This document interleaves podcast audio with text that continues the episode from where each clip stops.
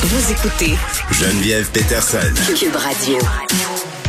Des fois, il y a des petites transitions que je qualifierais de Denis Lévesque. À l'émission, là, on vient de parler euh, bon d'un homme qui a fait un accident dans des circonstances particulières. Et là, on parlait d'un sujet très, très grave, euh, ce qui se passe en Birmanie. Euh, Puis, je disais en début d'émission qu'on est très, très sensible à ce qui se passe en Ukraine. Il y a d'autres conflits qui se déroulent euh, sur la planète et qui, malheureusement, n'attirent pas autant l'attention. Je pense que c'est le cas de la Birmanie. On a jasé une couple de fois avec Yann Roche, qui est un prof au département de géographie de l'UCAM, qui est spécialisé, euh, bon, des questions qui visent euh, la géographie asiatique, sud-asiatique. Et là, euh, il y a du développement. C'est quand même un développement assez important qu'on ose dire euh, qu'il y a eu un génocide. Il est là, Monsieur Roche, bonjour. Bonjour. Bon, j'imagine euh, que comme tout le monde, vous, vous suivez euh, peut-être un peu moins ce qui se passe en Birmanie au profit de l'Ukraine. C'est terrible de se dire ça. Hein? J'ai l'impression qu'on a une empathie à deux vitesses. Oui, ça a déjà été évoqué d'ailleurs par beaucoup de personnes qui disaient que il y a plein d'autres pays dans le monde où il y a encore des, des crises humanitaires Oui. depuis plus longtemps et que donc pourquoi spécifiquement l'Ukraine? Mhm. Euh, Les gens posent la question, peut-être la question nucléaire euh, entre en ligne de compte. Ben, c'est sûr. Mais bon, ça c'est un autre élément. Ben, les- la, la question nucléaire, la question des ressources, la question que c'est une superpuissance, la Russie, euh, que ça soit une confrontation avec l'OTAN aussi, là, c'est pas tout à Oui. fait bon le même statut de pays que la Birmanie, malheureusement. Là, c'est ce que j'ai envie de dire parce que ce qui se passe là-bas, c'est assez terrible. Euh, il y a eu ce coup d'État, mais en ce moment, qu'est-ce qui se passe? Est-ce que l'armée est toujours au pouvoir? Oui, je ne sais pas si vous vous souvenez, quand on en avait parlé, vous aviez posé la question de savoir si euh, il y avait possibilité qu'elle finisse par se, se lasser un petit peu Oui, et c'est puis ça. relâcher un petit peu sa, sa poigne sur la population. Je vous avais dit que je n'étais pas très optimiste, puis euh, les choses n'ont pas évolué du tout dans ce dans ce sens-là. Il y a eu beaucoup de, il y a eu un mouvement de désobéissance civile qui s'est mis en place, puis qui se fait réprimer régulièrement. Il y a des manifestations de temps en temps, puis qui euh, qui sont euh, disons réprimés avec des canons à eau, des balles à caoutchouc, puis des fois des vraies balles. Et puis euh, Mm. effectivement, on n'en parle pas. Puis la- l'armée n'a pas beaucoup de de comment dire de tendance à, à se calmer ni à, à disons agir de manière assez mesurée. Au contraire, Mm. Euh, ils se sentent assez forts. Bon, et qu'est-ce qui se passe avec euh, la fameuse euh, Suu Kyi? Là? On se rappelle que c'était une espèce d'icône politique, elle fait de la détention à domicile. C'est elle qui s'est fait tasser par l'armée, par ailleurs. Là. Oui, alors ce qui est intéressant par rapport à Suu Kyi, c'est que vous vous souvenez qu'elle a même eu un, un statut particulier de la part du Canada, euh, citoyenne d'honneur, parce que justement elle avait lutté contre la, la dictature. Mm. Euh, en même temps, comme vous savez, elle fait partie, enfin pas elle fait partie, mais vous venez de, de mentionner qu'on vient de parler de, de la Birmanie à cause de, du fait qu'on parle d'un génocide contre la population musulmane rohingya. Oui. Euh, et Aung San Suu Kyi a perdu des plumes, si vous me passez l'expression, parce que elle n'avait pas vraiment condamné la manière dont la Birmanie, même avant que les, les militaires prennent le pouvoir, alors qu'elle n'était pas présidente, mais disons en quelque sorte euh, en, en charge du gouvernement sans pouvoir accéder à... Elle faisait la transition un peu. Moi, c'est comme Voilà. ça que je le Elle comprenais. n'avait pas le droit. Elle n'avait pas le droit de devenir chef d'État à cause de la Constitution qui avait été modifiée pour l'en empêcher.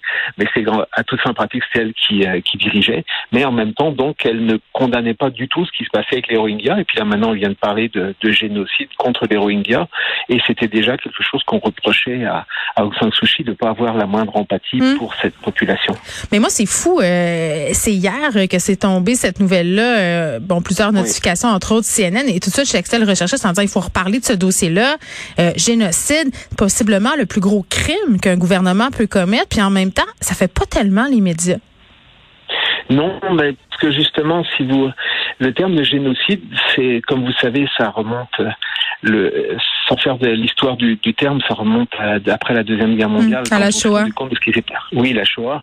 Mais par la suite, il y a eu beaucoup de discussions, et il y en a encore beaucoup, même si c'est devenu, euh, Mmh. il y a eu une convention contre les génocides à la, à- aux Nations Unies, et qui oblige d'ailleurs les pays signataires qui sont très très majoritaires dans le monde à intervenir si un génocide. Mais beaucoup de gens disent un, c'est difficile de définir précisément ce que c'est un Mm. génocide, et deux, euh, on a tendance à l'utiliser tellement souvent. Que Mais Ben oui. Mais le président a Zelensky, en, en ce moment, ça fait partie de sa stratégie d'évoquer le génocide pour forcer l'OTAN à intervenir. je sais que je vous sors de votre zone, mais quand même. Et je suis pas sûr que c'est une bonne idée parce que justement, euh, on peut dire beaucoup de choses et, on peut parler de crime de guerre, mais le génocide, comme vous l'avez dit, c'est vraiment au sommet mm. du type de crime. C'est vraiment ouais. ça a quelque chose de, de racial, c'est pas seulement culturel. Est-ce que je me trompe? Totalement, vous avez raison. C'est racial ou religieux. Euh, mais c'est, on reproche à la définition officielle d'être trop restrictive, parce que officiellement, selon ça, il y a eu, euh, il y a eu, je pense, trois génocides et l'un d'entre eux, il y a eu donc la Shoah, il y a eu le, Rwanda, et on parle des Arméniens en, des Arméniens en 1915 par les Turcs, mais le gouvernement turc refuse de le reconnaître. Mais là, tout récemment, on a parlé de génocide aussi pour les Xinjiang et les Ouïghours. On a parlé même de génocide avec les, les pensionnats autochtones on parle de génocide dans beaucoup de situations. Et là, beaucoup de gens disent, à force de l'utiliser, euh, si Zelensky l'utilise, on dit, ben écoutez... Oui, ça vient édulcorer le, sens de ce mot-là qui est très fort. OK. Ben, dites-moi, euh, Yann Roche, en ce qui a trait à cette minorité musulmane, les Rohingyas, euh, C'est quoi la situation en ce moment? Est-ce qu'il en reste en Birmanie? Est-ce qu'ils se sont tous enfuis? Non, ils se sont pas tous enfuis parce qu'ils n'ont pas forcément tous la, la, possibilité de le faire. Et en plus, les, les, pays voisins, notamment le Bangladesh, sont pas particulièrement euh, ouverts à les accueillir. Pourquoi hein? euh, Pourtant, c'est des musulmans eux aussi. Ben c'est ça. C'est ça on ma a question. tendance à pas, ouais. Mais on a souvent tendance à, à avoir beaucoup d'empathie pour des, des, populations quand elles restent chez elles et quand elles arrivent ah, sous forme de hein. réfugiés, c'est plus la même chose. Euh, donc à ce niveau-là, euh, je ne saurais pas mettre à la place du gouvernement euh, du Bangladesh, mais je veux dire, euh, ils ont tendance à condamner aussi, mais ils sont pas forcément d'accord pour pour accueillir tout le monde. Oui, pour que le problème soit soit pelleté chez eux, c'est un pays quand même qui a aussi son lot de problèmes. Mais mais ceux qui restent, est-ce qu'ils continuent d'être persécutés? Ben oui, parce que mais en, même temps, on pourrait dire, sans, c'est absolument pas drôle, mais ce qui se passe, c'est que euh, ils sont pas les seules minorités qui en ce moment sont euh, maltraitées par l'armée. L'armée est réputée pour être particulièrement euh, intense contre les contre les, les, manifestants, mais surtout contre les minorités ethniques. Et il n'y a pas que les Rohingyas. Donc maintenant, donc ils se partagent un petit peu le l'animosité de l'armée. Ils sont plus les seuls à être euh, dans le viseur. Euh, l'armée est bien occupée avec les Karen notamment, qui sont pas mal armés euh, et ont tendance à avoir une une guérilla assez assez efficace. Il y a la frontière thaïlandaise qui est très très qui est très très délicate de l'autre côté. Mhm. Vous savez que la Thaïlande aussi c'est un régime militaire, ça c'est une autre affaire. Mais donc c'est c'est une, une, tout va bien dans ce coin-là. Ouais, ils sont pas les seuls. Donc je, je dirais pas qu'ils ont arrêté de souffrir loin de là, mais euh, les choses C'est plate à dire, mais l'attention est aussi sur d'autres groupes. C'est épouvantable, mais c'est ça quand même. Et j'ai compris euh, votre rire comme étant peut-être plus, euh, c'est terrible de, de penser ça et, c'est pathétique et tu sais, voilà. Euh, Là, la Birmanie, c'est coup d'État après coup d'État. On se demande si un jour on peut avoir un espoir de voir les choses euh, s'améliorer là-bas. Il y a beaucoup de jeunes, par ailleurs, dans ce pays-là, des jeunes qui ont accès aux médias sociaux quand même, d'une certaine façon, euh, mm-hmm. mais des jeunes qui ont peu vu ce que la vie pouvait être sans les militaires au pouvoir aussi là. Totalement. Ça c'est fou là. Depuis depuis 2011, il y avait eu un retour à une relative démocratie. Ils ont eu à peu près 10 ans. Hum. Puis il y a un autre élément, euh, sans revenir sur euh, quelque chose qui pourrait nous ramener presque à l'Ukraine, mais c'est vrai que le, hum. le régime a toujours été très proche de euh, de la Chine, parce que la Chine euh, a des intérêts énergétiques dans la région, des intérêts économiques, et d'ailleurs il y a eu des tentatives par l'ONU de faire passer au Conseil de sécurité une une déclaration pour condamner ce qui se passe, et la Chine a bloqué. Donc, euh, c'est, on peut même pas penser à une intervention ou du moins à des mesures vraiment efficaces de l'extérieur, parce que la Chine, disons finalement, ça la dérange pas du tout qu'il y ait un régime mm. autoritaire. Vous savez que ça ben, les dérange pas. Ouais, ben oui, je comprends. Et puis je vais ouvrir euh, la porte que vous avez entrouverte.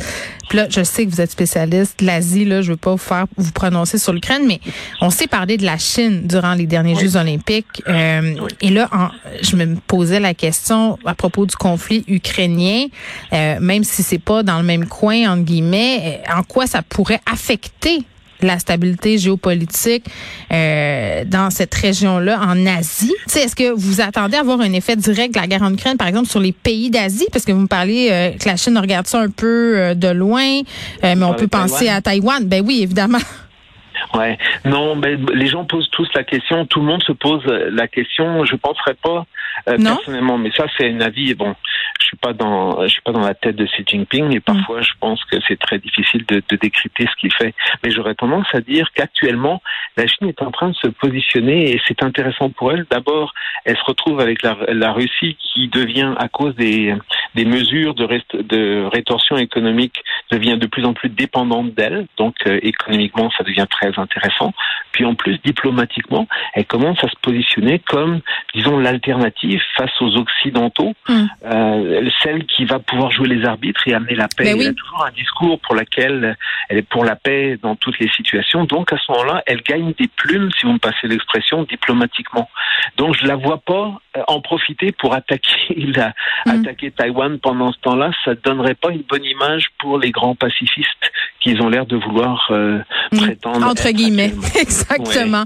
Monsieur Roche, toujours un plaisir euh, de vous parler. C'est très très intéressant. Yann, Yann Roche, qui est professeur au département de géographie de l'UCAM. Je vous rappelle, c'est quand même une nouvelle assez importante, bien que ça passe un peu dans le bar, évidemment, avec tout ce qui se passe en Ukraine. Joe Biden qui vient de déterminer officiellement que l'armée birmane a commis un génocide visant une minorité musulmane, les Rohingyas, en Birmanie.